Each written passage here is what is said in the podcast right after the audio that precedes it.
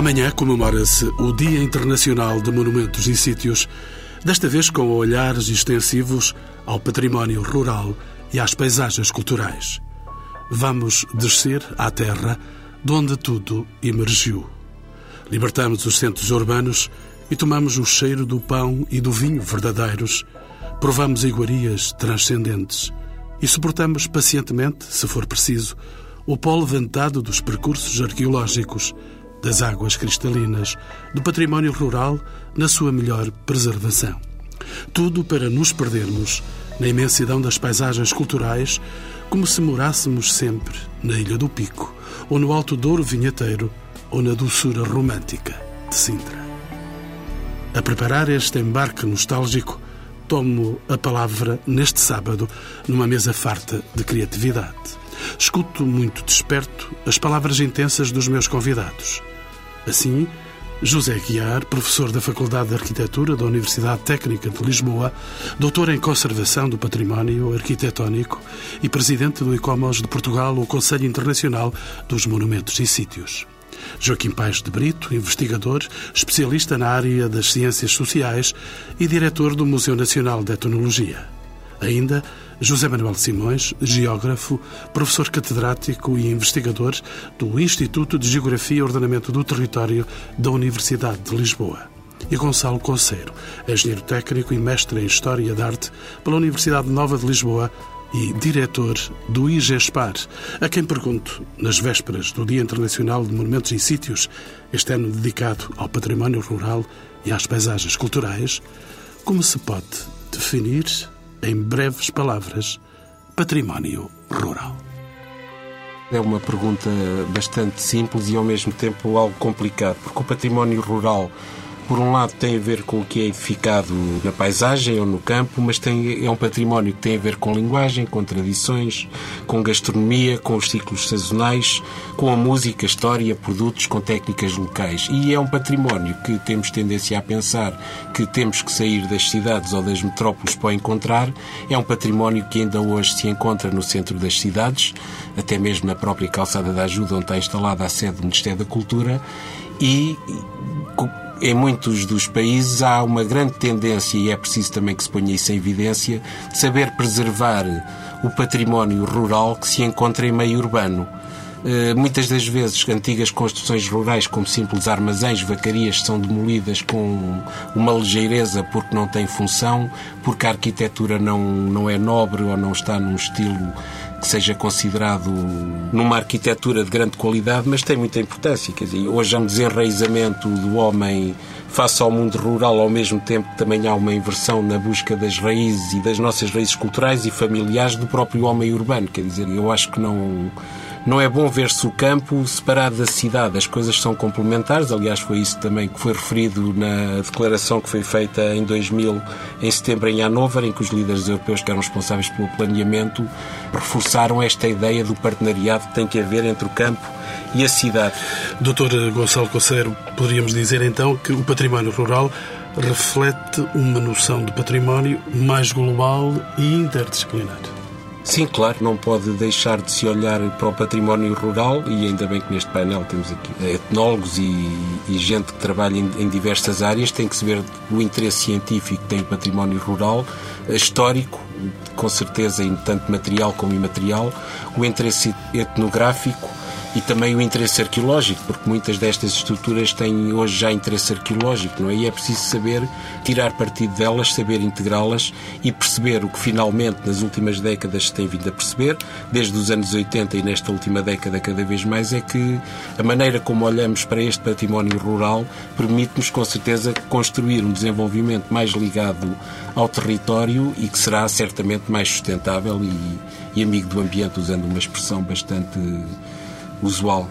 A singularidade deste património rural encontra-se associada à geografia do lugar. A questão é naturalmente posta ao geógrafo professor José Manuel Simões. Sim, naturalmente, em grande medida, até porque, desde logo, cada lugar é ele próprio resultado de um, de um longo processo de maturação, de caldeamento de culturas, de caldeamento de, de técnicas, não é? Basta pensar, no fundo, no nosso país, um país relativamente pequeno, mas com uma diversidade enorme eh, do ponto de vista da geografia dos lugares. Quando nós olhamos para a arquitetura dos lugares e olhamos, há regiões onde, de facto, o lugar tem a ver com o xisto, outras têm a ver com o granito. Quando nós olhamos para a forma como os campos se organizam, agora transbordando também para, para as paisagens, há lugares onde os campos, de facto, são fechados, são morados, há outros que são abertos, há a questão do artesanato e, naturalmente, o património rural, naturalmente, não podia deixar de internalizar todas estas determinantes que têm a ver com, com o próprio lugar, com o próprio sítio. De resto, esta noção de sítio foi durante muitos anos um dos focos mais permanentes do estudo do próprio geógrafo, o sítio e a posição dos lugares.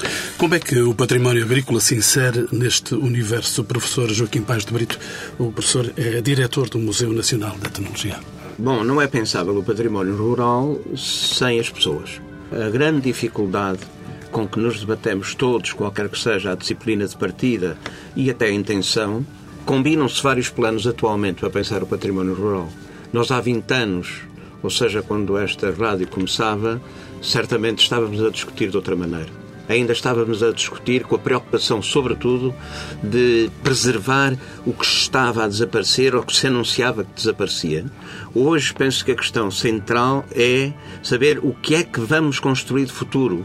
Este património rural já pode corresponder a paisagens desabitadas, já pode corresponder ou parcialmente ou totalmente.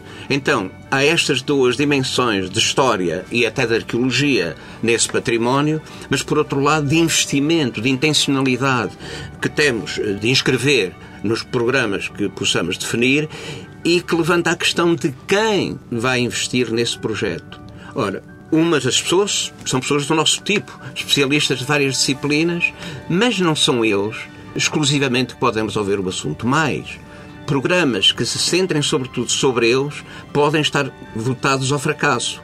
Porque a grande propriedade dinâmica que eu vejo em programas a definir em torno do património rural é identificar parceiros locais e estimular e induzir associações, sejam eles de caráter decisor político das autarquias, sejam eles grupos culturais, associações que se criam, para em torno do património rural, mais do que garantir a permanência do que foi, se consiga construir parte da sociedade portuguesa do presente e do futuro. E esta é a grande dificuldade. Dirijo a mesma questão ao professor José Chiari, ele é presidente do ICOMOS em Portugal. Sr. professor, esta mesma questão que o professor Joaquim Paz de Brito debatia. Eu diria que há uma má consciência dos portugueses nestas questões. Nós que somos uma cultura muito rural e que sempre fomos, e que temos uma cultura urbana relativamente. Também a temos, mas não na, digamos eh, com tão grande expressão como isto, temos uma espécie de vergonha deste mundo, desta cultura que importa resolver. Da cultura rural. Eu diria de não sequer entender eh, o tangível, o intangível, o construído ou não construído, que informa, eh, eu diria, uma das costelas mais fortes de todos nós. Como se fosse mais pobrezinha? É um pouco assim. Mas se nós estudarmos, por exemplo, a arquitetura portuguesa, na sua relação com os lugares, como falava, que se falava aqui, o arquiteto como o demiurgo que invoca o Deus do lugar, para ele ser ele próprio o Deus que depois vai organizar o lugar, nós estamos a falar daquilo que é a raiz mais forte da própria arquitetura portuguesa. Enfim, se, se, estudar a obra dos grandes arquitetos portugueses, que agora são conhecidos mundialmente, e isto é um momento único na nossa história, Cisa Vieira, por exemplo, vê a extraordinária qualidade do seu trabalho com os contextos dos lugares, dos sítios, e sítios morfológicos, mas sítios também culturais. Portanto, estamos na raiz daquilo que é a essência da arquitetura portuguesa, seja arquitetura urbana, seja arquitetura de objetos, seja do que for. E, portanto, isto é uma grande oportunidade de discutir o património rural, de introduzir, eu diria, uma costela fortíssima da nossa cultura que importa olhar com outros olhos. E não é os olhos do coitadinho. Professor eh, Joaquim Paz de Brito, é a sua opinião que podemos associar o património rural a um certo modo de vida? Ah, sem dúvida. Sem dúvida. E, e, muito da sua interpretação e da sua compreensão e até dos sentidos que se podem descobrir nele para atuar hoje, é aí que se vão encontrar. Simplesmente ele vai ser objeto das nossas implicações para outros modos de vida. E é aqui que eu vejo um potencial fabuloso e a importância deste património. É que não pode ser apenas o registro, a restituição, o conhecimento profundo que se guarda e que é muito importante fazer, mas é o que com ele se faz em termos de elaboração do território. É por isso que eu vejo aqui claramente instâncias do Estado a combinar-se do Ministério da Agricultura, do Ministério do Ambiente, do Ministério da Cultura e mesmo, e eu quero insistir nisso, perdoe-me, do Ministério da Educação. Porque nós temos de passar pela nossa população jovem para ver o que com ele se pode construir ao nível da atenção, do que nele se pode despertar, de entusiasmos e de alegria e de orgulho naquilo que podem eventualmente fazer com parceiros, com equipas locais, onde se integrem todas estas disciplinas e os decisores em torno do património rural. Eu penso que há aqui uma questão nova que nós nem sequer formularíamos assim, julgo eu, há 20 anos. Neste ritmo de conversa e falando do património rural e das paisagens culturais, Vou saber eh, agora dos olhares dos meus convidados. Onde fica o olhar do antropólogo ou do etnólogo, professor Joaquim Paz de Brito?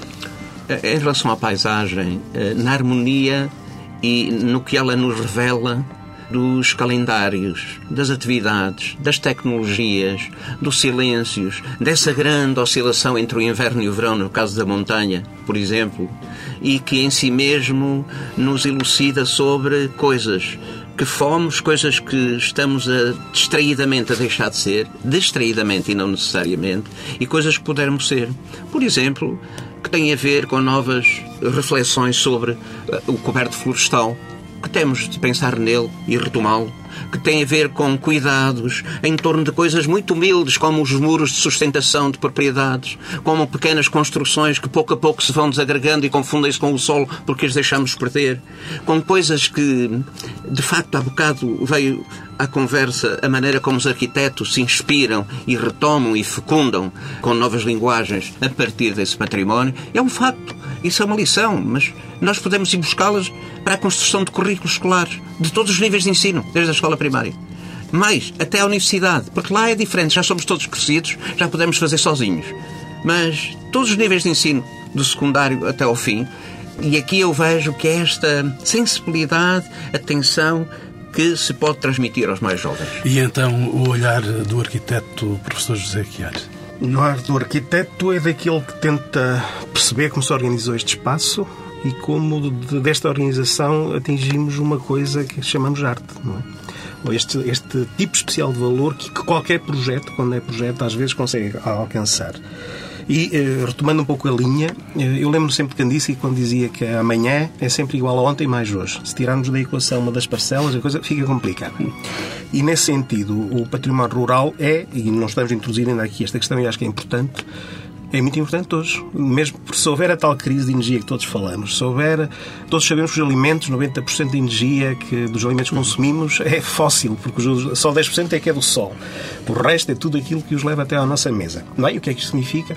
significa que se calhar vamos ter muito pressa nos próximos décadas olhar para isto de outra maneira. E não pode ser só a visão industrial, altamente produtiva da agricultura, e não pode ser só a visão estética, digamos, mais, mais de quem desfruta esteticamente das coisas. Se estivesse aqui a oferecer em Cunhal, da herdade do Freixo, em Montemoro Novo, falávamos, por exemplo, em permacultura e de como estamos a tentar descobrir o que é que é produzir, consumir localmente sem comer, eh, enfim, sei lá, ananases que vêm do outro lado do mundo, ou, ou enfim, ou peras ou maçãs que vêm da América do Sul, e como temos maçãs baratos mofo, enfim, que absolutamente fabulosas aqui mesmo ao lado, e portanto introduzir toda uma série de questões que são fundamentais para o nosso futuro. Portanto, há que rever claramente estas, estas adjetivações e elas são extremamente inspiradoras para aquilo que temos que fazer. Professor José Manuel Simões, onde fica então o seu olhar de geógrafo? É interessante que o olhar do geógrafo durante longos anos, longas décadas, esteve muito focalizado, de facto, nas questões do, do mundo rural. Era essa a tradição, precisamente, procurando descortinar as relações harmoniosas que se estabeleciam entre o, entre o homem e o, e o meio. Orlando Ribeiro. Orlando Ribeiro, precisamente. Orlando Ribeiro produziu dois livros fantásticos onde as questões do mundo rural são questões centrais. O Portugal, o Mediterrâneo Atlântico e também o Mediterrâneo Ambiente e Tradição. Era, porventura, uma perspectiva muito descritiva, mas uma perspectiva muito relevante e, e também sempre em intensa imbrincação com outras disciplinas, como a antropologia, a etnografia, a agronomia. Hoje em dia, os geógrafos, desde há uns tempos, porque a geografia ela própria também mudou, está mais preocupada de facto com as questões das dinâmicas do território. Eu acho que olha para o mundo rural e para o património rural e para a paisagem rural muito do ponto de vista, por um lado, da transformação dessas mesmas paisagens. E nós olhamos, por um lado, para as paisagens próximas da cidade, onde a cidade tem um, um potencial uh, avassalador e de transformação e, e preocupamos quando vemos mesmo em áreas classificadas de património mundial como uh, a paisagem cultural de Sintra, onde os lugares chamados da região Saloia, não é? Precisamente a raiz também de, de Saloia está, está aí, não é? Fora da cidade, que esses pequenos lugares estão em transformação. Aquilo que são elementos, as chaminés, por exemplo, de Sintra, dos pequenas aldeias de Sintra ou de Mafra, estão, de facto, estes pequenos centros históricos estão em descaracterização. Mas olhamos também muito muito para a questão do, do mundo rural, do verdadeiro mundo rural, do interior do país. E aí já foi dito aqui uma coisa que me parece muito importante. O mundo rural, as paisagens rurais, só existem enquanto lá existirem pessoas à medida que elas se vão povoando ou, ou for, for a, sendo abandonado a prática das atividades rurais, da agricultura, essas paisagens naturalmente vão se progressivamente transformando em paisagens naturais. E as ameaças são naturalmente muitas. E aqui tem a ver com o nosso processo de desenvolvimento. Nós temos que aprofundar, por um lado, as parcerias rural-urbano, são importantes, e, e, aqui há de vários tipos e com, com as várias instituições, mas temos que criar modelos, modelos de desenvolvimento dessas áreas do interior que permitam, de facto, aprofundar aprofundar essa, essa vivificação que se torna necessária desse, desse mundo rural. É? Para organizarmos o nosso discurso, gostaria de perguntar ao professor Paz de Brito quando começaram a surgir as primeiras preocupações relativas a este património, património rural. Um primeiro momento é exatamente eh, em torno da equipa que criou o Museu Nacional de Etnologia. Portanto, já lá vão muitos anos, de quase é meio século quase meio século. Porque quando Jorge Dias e a sua equipa, Ernesto Veiga de Oliveira, Benjamin Pereira, Fernando Galhana, etc., decidem estudar a cultura material do meio rural, é com a convicção de que vão desaparecer essas tecnologias dos processos de trabalho ligados às transformações da sociedade portuguesa.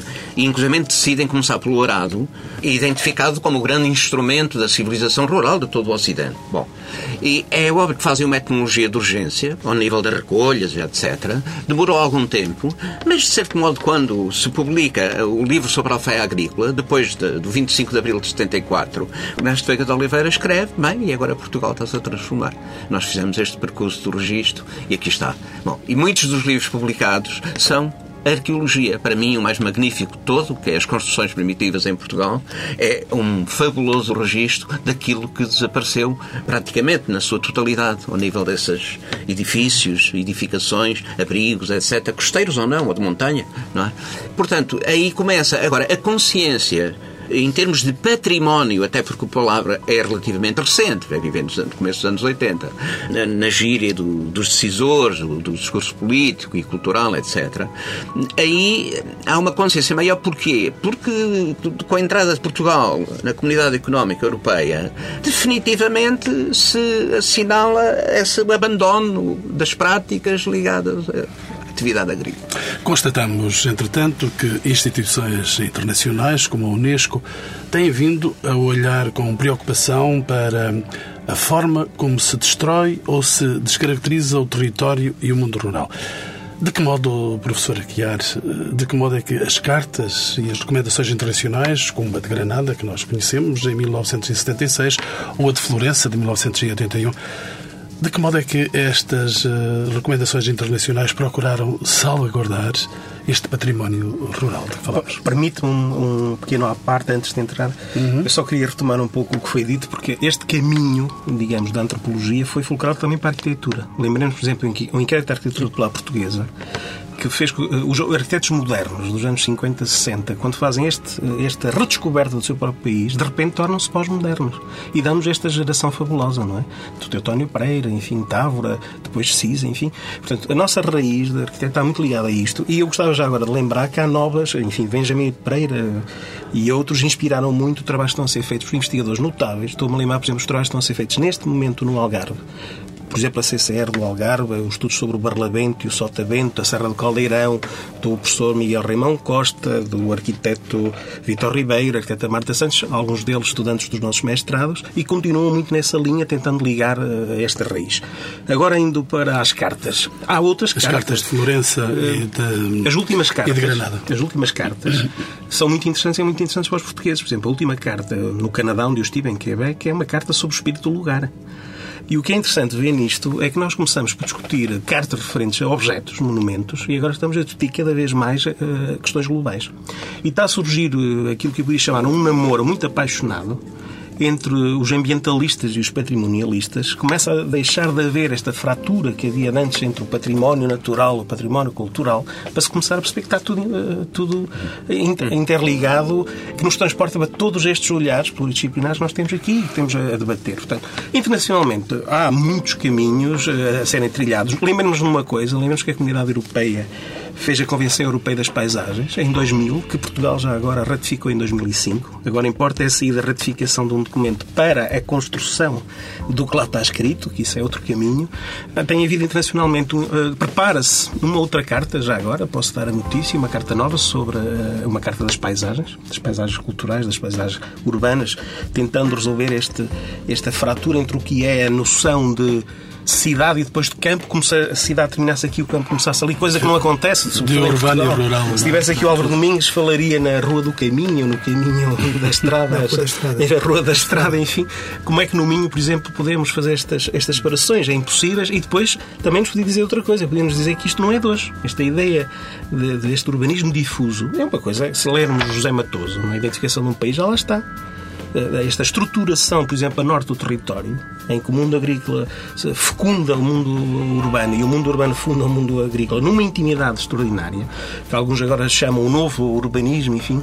Bem, em Portugal, na nossa cultura, sempre esteve nesta dualidade entre o norte atlântico e o, enfim, o sul mediterrâneo, que Orlando sempre falava, e que agora, enfim, vem viver-se de outras maneiras, mas que é algo de, de inato e de fecundo na nossa própria cultura. Professor José Manuel Simões hum, estava a querer intervir? Não, estava eh, porque foi aqui evocada uma relação que eu também penso que, que, que devemos aprofundar, que é a relação entre o, o ambiente natural e o ambiente construído, estes dois patrimónios de facto, e mais o outro, o imaterial, a componente imaterial.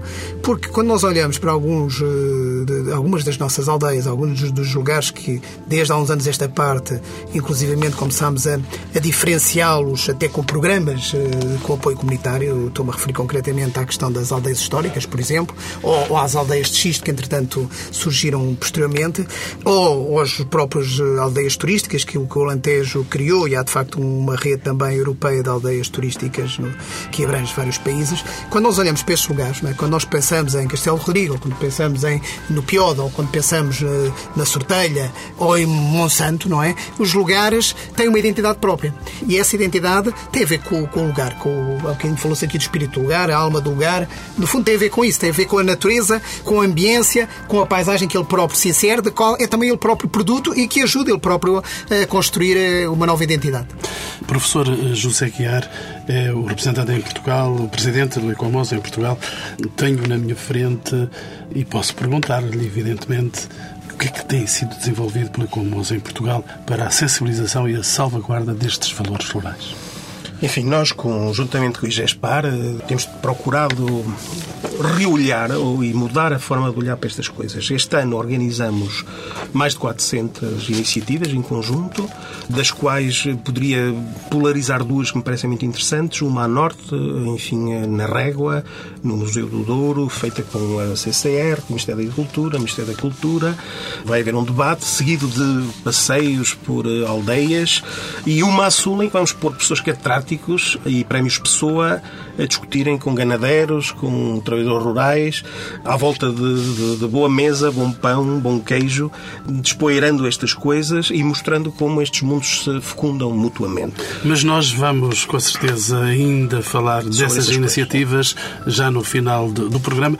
Aproveitava para perguntar ao Dr. Gonçalo Conceiro algumas paisagens culturais eh, inscritas na lista do Património Mundial incluem o património rural.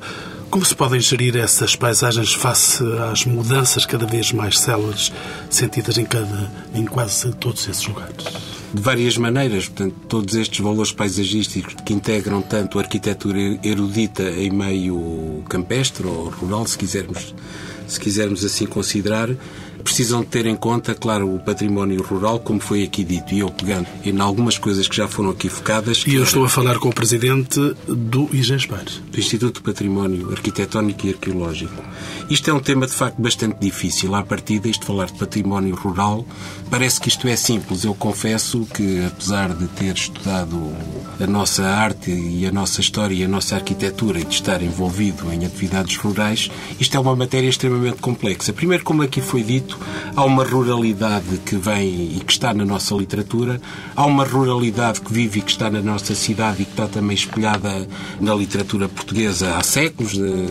Pode-se falar no, nos Serões da Aldeia e no Francisco Rodrigues Lopo, para ir lá bem para trás, ou vir mais perto, ou essa de Queiroz, mas esta ruralidade, como foi concluída, eu creio que em 2000, quando a Europa e o Conselho da Europa, de facto, faz uma viragem importante, nós não nos podemos esquecer do, de uma coisa, por isso eu acho que isto é um polígono de tal maneira facetado, não nos podemos esquecer que a própria Europa que tem origens rurais, a própria formação da Europa, o feudalismo, como os Estados se organizaram, quer dizer, há uma origem rural por trás disto tudo.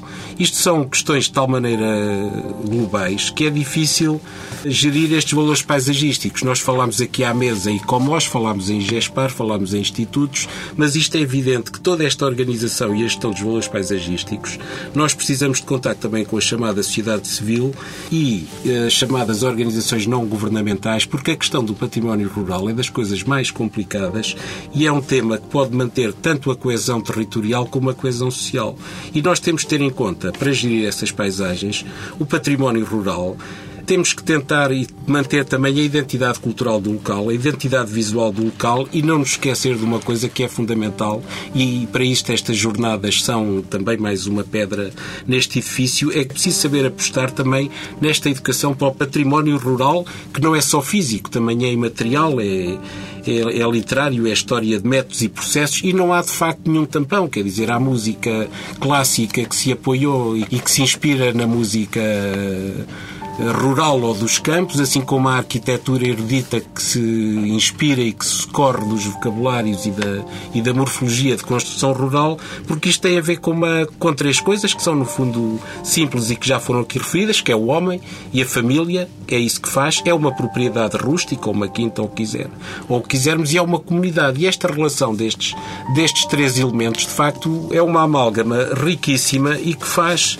de facto, pensar e que nos coloca bastante ao mesmo tempo, dificuldades e, e, desafios. Como é que nós atraímos a população hoje metropolitana, mas que tem também raízes eh, rurais, que tanto as recusa como as procura para se tentar compreender como é que nós podemos usar e implementar o espaço rural, como é que se implementam lá novas atividades e como é que se garante a continuidade e a renovação. Porque mesmo na agricultura e na ruralidade há coisas, e os descobrimentos são disso um exemplo flagrante, que são intromissões, que são inovações e que são novos aportes ou novas culturas, que temos a ver com, a, com as culturas e com a influência toda que a bacia do Mediterrâneo tem na nossa identidade gastronómica. Isto também tem que passar pela gastronomia, uma das coisas por onde passa, como a, introdução de produtos que vêm de outros continentes, portanto, penso que são matérias difíceis e, e, como foi aqui dito, isto é uma oportunidade, penso que de ouro, para várias disciplinas, para não se trabalhar.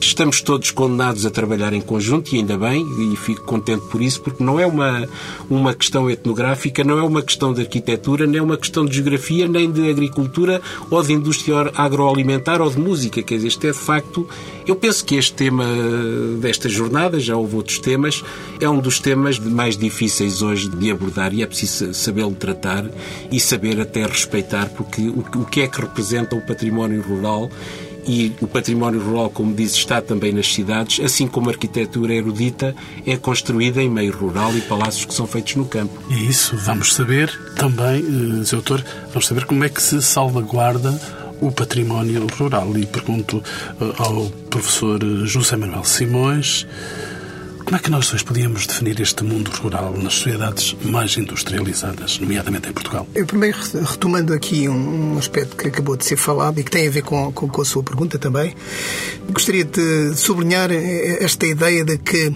nós falamos muitas vezes do mundo rural em contraponto à cidade e hoje em dia cerca de 3 quartos da população portuguesa ou mais já vivem de facto em ambientes de cidade, em ambientes urbanos, urbanizados, eh, urbanitas, mas mas também, se nós olharmos muitas vezes para as nossas cidades, até pela raiz eh, das próprias pessoas, eh, no fundo, se olharmos até para Lisboa, em certa medida ela acaba por ser uma imensa aldeia. E uma imensa aldeia com, com várias aldeias dentro da cidade. Não é uma cidade com várias aldeias. E também porque a própria, o próprio processo de urbanização foi aglutinando dentro da malha urbana essas aldeias. Quando pensamos em Carnide, quando pensamos em Palma de Baixo, ou quando pensamos em pequenos pormenores muito interessantes que estão nos quintais ou até nas varandas das pessoas, quando olhamos para a Anes Pereira, não é? Por exemplo, exemplo, ou para a pequena laranjeira, tem a ver com isso. É? Portanto, nós julgo que estamos muito conscientes da importância deste património e da, da, preservação deste património, mas, sobretudo, o que nós temos que encontrar é iniciativas e, e, naturalmente, a atuação no mundo rural não pode ser com grandes projetos, mas, eventualmente, digamos, a noção de escala que é preciso de dar para criar a força da alavancagem, digamos assim, da, da transformação do mundo rural, provavelmente terá que ser dada, digamos, utilizando uma imagem das cerzideiras, não é? Cerzindo um conjunto de pequenas de intervenções, não é? Que, de algum modo, até o próprio programa Líder é um exemplo e outras pequenas intervenções uhum. em mundo rural. Professor Pais de Brito, como é que se pode atribuir valor cultural ao mundo rural se esta atividade primária não tem muito reconhecimento social?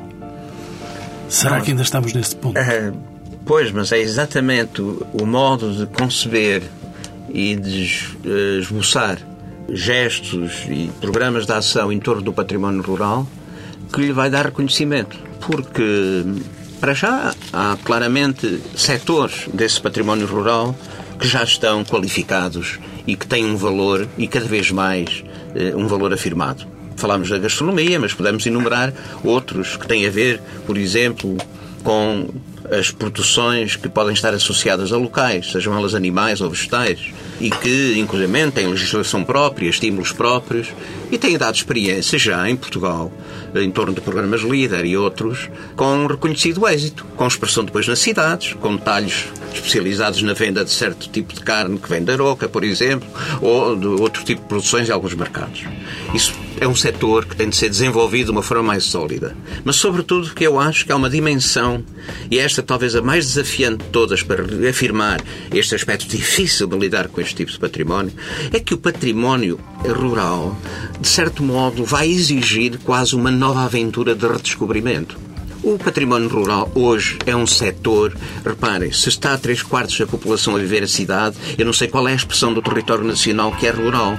Provavelmente são três quartos ou mais, ou quatro quintos, não sei. Ou seja, é esse redescobrimento. E o, redescobrimento já não é por pessoas que têm eh, a geração dos falantes que estamos nesta mesa, que adquiriram essa experiência e o conhecimento em torno das suas disciplinas, mas são os, insisto sempre, são os que vêm atrás, são os mais novos. Esse essa forma de redescobrimento, ou tem algo de aventura, de fascínio, que nós consigamos pôr aos projetos que se produzam, ou então não conseguimos. Eu acredito nesse redescobrimento. Professor José Guiar? Salva-se conhecendo e definindo com toda a precisão o valor das coisas. Este valor é socialmente construído e é sempre mutável, está sempre a mudar todos os dias. Estamos todos contemporaneamente a redefinir o valor das coisas. Para salvar isto, temos que conhecer e temos que investir em outros olhares. Portugal foi pioneiro nas paisagens culturais. Sintra, por exemplo. O Pico, que ainda não falamos aqui. O Autor o Vinheteiro. o Alto do, o Alto do Vinheteiro. O Autor Vinheteiro. Vinha, Pico, Vinha e Natureza. Sintra, tudo. Porque é todo esse imaginário de Sintra que é espantoso. Mas há muitas oportunidades que nós não estamos a explorar. Tenho aqui à minha frente, por exemplo, as classificações de património intangível da humanidade. E neste momento a Espanha tem o Conselho de Homens de Hombres Buenos de Huerta de Múrcia, o Tribunal das Águas da Huerta de Valência, reconhecidos como património da humanidade. Então, e nós? As pegas de bois de Montalegre, que é a minha terra, sou de Chaves. As terras coletivas... Eu já fiz uma transmissão direta. Eu sei, ouvi e gostei muito. Enfim, Rio de Honor, as terras coletivas. As rotas de transumância entre Portugal e Espanha. Arraia esta fronteira espantosa entre Portugal e Espanha, da fronteira mais estável da Europa, que ao mesmo tempo tem as cidades fortificadas, Elvas, que é a joia da coroa, e tem todo este território, enfim, Ponte Lima até cá baixo até Vila Real eh, de Santo António. Pensemos na França. A maneira como se liga aos chateaus do Loire, por exemplo, à paisagem das lavandas. Eh, na França, paga-se muitas vezes aos agricultores para serem improdutivos. As lavandas asiáticas são muito mais baratas que as lavandas francesas. Então, por que raio é que os franceses investem tanto nas lavandas? Porque eles perceberam claramente que o chateau do Loire, mais as paisagens do Loire, mais as lavandas, constituem um caldinho de oportunidades que são hoje claramente uh, importantes para um negócio que não é só de verão e, da, e das praias. É? Professor José Manuel Simões? Precisamente pegando agora aqui neste aspecto, falou-se aqui na França que, que, tem uma grande tradição de, de, turismo interno. Eu acho que há aqui um processo de aprendizagem, porque, eh, dando até um exemplo, uma vez mais, da França, de, de uma vila que, que, visitei, uma pequena aldeia que visitei, chamada Colonge La Rouge, há uns anos, que é de facto uma festa, todos os fins de semana de uma animação, porque exploram tudo a ver com a gastronomia, mas depois também alguns nichos específicos. Nós olhamos para o nosso país, mesmo do processo das aldeias históricas, ainda há pouco, o ano passado, tive com, com os nossos alunos de uma disciplina numa visita às aldeias históricas. E em Castelo Rodrigo, de facto, a única loja que estava aberta acabava por ser de um estrangeiro. Exatamente. Não é? Tudo o resto estava deserto. Portanto, há uma expectativa grande do que pode ser esta ligação do turismo, dos lazeres, de facto, ao mundo rural e outros locais, mas há também, ao mesmo tempo, um esforço que temos de fazer de sensibilização, de estímulo, de aprendizagem coletiva, de valorização, de facto, do mundo rural. Professora Joaquim Paz Totalmente, insisto nisso. Uma pedagogia que nunca se vai esgotar, porque ela tem de ser implacável, sobretudo num país como o nosso, que também partilha de alguma coisa que há bocado no início foi referido, de um certo menosprezo do seu próprio meio onde se cresceu. Uh, isso acontece e depois vai-se dando o abandono e não se dá verdadeiramente essa passagem da distância para a consciência do que se foi. E isso é muito importante. Mas não era isso que eu, eu quando eu levantei o dedo. Era a questão. O, o, o Instituto do Está Património. Está a o dedo a alguém? O, o Instituto do, do, do Património uh, do Brasil editou um número de revista muito importante, a sua revista, que se chama Património Imaterial e Biodiversidade, exatamente em torno do Brasil. E esta questão é fundamental porque estávamos a falar de património imaterial ou património intangível, depende das línguas que usa uma expressão ou outra. Esta, esta relação do que são aquilo que se transporta connosco, porque o património imaterial somos nós que estamos sempre a fazê-lo, são as próprias pessoas. O saberes fazer, os sonhos, as ideias, o capital de, de tradição oral, de, o capital mesmo de, de comunicação que ele tem, a língua, tudo isso. E a maneira como isso revela o seu mundo e pode construir o mundo e estabelecê-lo, essa relação é extraordinariamente importante. Nós vemos, claro, nos, nas, nas tecnologias, nos saberes, nas festas, nas comidas, mas vemos provavelmente em outros usos que pode ser dado à paisagem enquanto território construído e fabricado. É esta reafirmação da complexidade do património de que estamos a falar. Doutor Gonçalo Coceiro, vou tirar para a mesa a última questão, porventura a penúltima questão. É diretor do IGESPAR. O que é que se está a fazer em Portugal pela salvaguarda do território rural e das paisagens culturais? A única coisa que se pode fazer, como, como primeira e última, é assegurar que não haja, digamos, uma, nem uma desvirtuação dessa paisagem e tentar, de alguma maneira, não digo resistir nem opor, porque isso passa-se em todo o mundo. Há vários problemas que se colocam e a, e a intervenção do IGESPAR, da colaboração e do diálogo entre a sociedade civil e os projetistas e todos os empreendedores e dinamizadores de, do espaço rural é tentar evitar, por um lado, a perca gradual dos nossos solos, por isso interessa-nos mais que, seja, que sejam reutilizadas, revitalizadas e reconstruídas as estruturas que existem. É o que se prende também com a perca gradual da nossa identidade, que está ligada a esses, esses espaços, a essas instalações e que também se liga, como foi dito aqui, a, a, a nossa parte relativa ao património imaterial. E depois toda a pressão que há sobre o meio rural e a quebra dos seus ritmos e dos ciclos que, têm, que vêm associados às estações mas eu também terminaria só a dizer que este mote aqui do redescobrir é uma coisa que acredito e, no fundo, o que é preciso é que toda a gente.